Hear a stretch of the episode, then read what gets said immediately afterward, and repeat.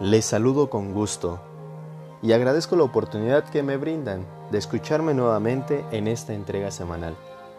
En esta ocasión, quiero abordar el tema de la educación como un ejercicio humanizante. La existencia, en tanto humana, no puede ser muda, silenciosa, ni tampoco nutrirse de falsas palabras, sino de palabras verdaderas con las cuales los hombres transforman el mundo. Existir humanamente es pronunciar el mundo, es transformarlo. Paulo Freire. El dinamismo de la vida, en muchas ocasiones, nos ha llevado a banalizar realidades y experiencias que conllevan un gran significado para la historia de la humanidad. Entre ellas, uno de los procesos ha sido, sin duda, el proceso de la educación. He iniciado con una frase de Paulo Freire, en su obra titulada Pedagogía del Oprimido.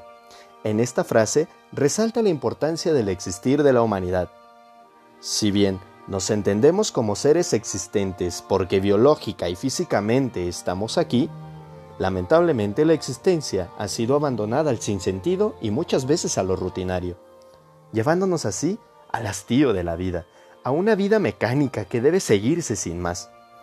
La educación, que en las diversas culturas ha tenido su nivel de importancia y de jerarquización, buscaba dar sentido a la vida, encontrar respuestas y, sobre todo, crear cumpliendo así el precepto inicial. Nuestra existencia es transformación de la realidad. Sin embargo, muchas veces la educación se ha quedado estancada en un modelo del siglo XVIII y siglo XIX, el modelo que conocemos como la escuela prusiana, que a grandes rasgos era la formación de una mano de obra y de personas que fueran capaces de responder ante las necesidades de los gobiernos y de sus empleadores. En ese contexto, tenemos una escuela rígida y que forma su capital humano solamente para obedecer. Hoy, este paradigma nos ha llevado a desencarnar el proceso educativo. Lamentablemente, tanto docentes como padres de familia y gobiernos hemos hecho interpretaciones diversas del proceso educativo y en nuestro país no hemos logrado independizar la educación de los partidos políticos en turno. Por tanto, Hemos tenido tantas modificaciones y adaptaciones donde los principales afectados han sido nuestros alumnos, sus hijos, muchas veces nosotros mismos. Si la educación no logra enamorar el alma de cada uno de nuestros ciudadanos, de cada uno de nuestros pueblos, este ejercicio se queda únicamente en una obligatoriedad, sin un compromiso real con las sociedades en las que nos encontramos inmersos. Y vemos entonces tantos testimonios crudos de un docente cansado y poco apasionado por su noble labor como educador. O vemos también padres de familia que dejan a sus hijos a cargo de las instituciones educativas, esperando que las mismas y sus actores sean capaces de apretar las correas que ellos mismos han soltado. Vemos alumnos que muchas veces solamente simulan su proceso educativo no quiero decir con ello que las teorías vigentes sobre inteligencia múltiple sean inválidas, pues efectivamente el proceso de educación logra potenciar otras áreas que no son únicamente lo lingüístico y lo matemático.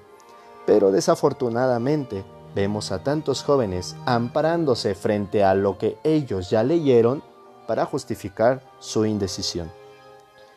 Ojalá que todos nos hiciéramos conscientes de la importancia de recuperar la humanidad dentro de la educación. Educar debe ser una tarea desafiante. Verdaderamente solo el docente apasionado será capaz de revalorar la figura del maestro que tanto se añora. Más allá de las gratificaciones materiales, nuestro amor a la educación, de los alumnos y de los hijos, traerá el bienestar de una sociedad cada vez más humana donde seamos capaces de vernos como compañeros de viaje, como andantes de un mismo trayecto. Pero eso solamente se logra amando. Y una vez que amemos, podremos aprender a escuchar y dialogar con el mundo y con los otros. Así, educar será una vocación entrañable, donde con gusto nos acercamos a comprender, a experimentar, a aprender y compartir aquello que se nos da. Termino citando nuevamente a Paulo Freire. Si no amo el mundo, si no amo la vida, si no amo a los hombres, no me es posible el diálogo. No hay, por otro lado, diálogo si no hay humildad. Paulo Freire, 1970. Los saludo con gusto. Nos vemos la próxima semana. Con cariño, profe Beto Maldonado.